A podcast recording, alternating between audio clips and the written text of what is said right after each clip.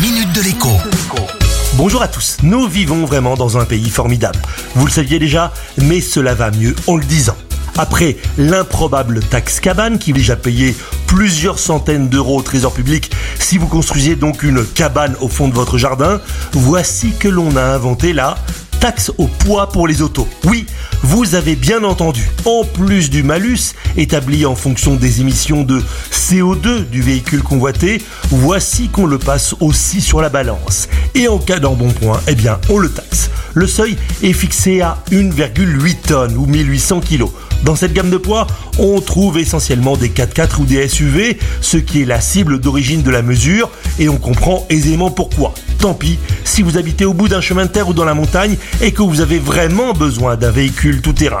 Mais on trouve aussi parmi les victimes de cette nouvelle énième taxe des monospaces. Résultat, le bien connu Renault Espace ou son équivalent chez Citroën, le Space Tourer, vont se retrouver lourdement taxés.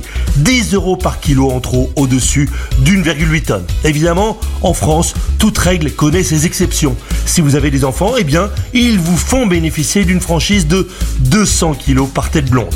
Quand on sait que l'âge moyen de l'acheteur d'une voiture neuve est de 57 ans en France et que c'est un vrai gros problème pour les concessionnaires et les constructeurs, on se dit que le gouvernement fait vraiment tout pour les aider. À demain. La minute de l'écho avec Jean-Baptiste Giraud sur radioscoop.com et application mobile Radioscoop.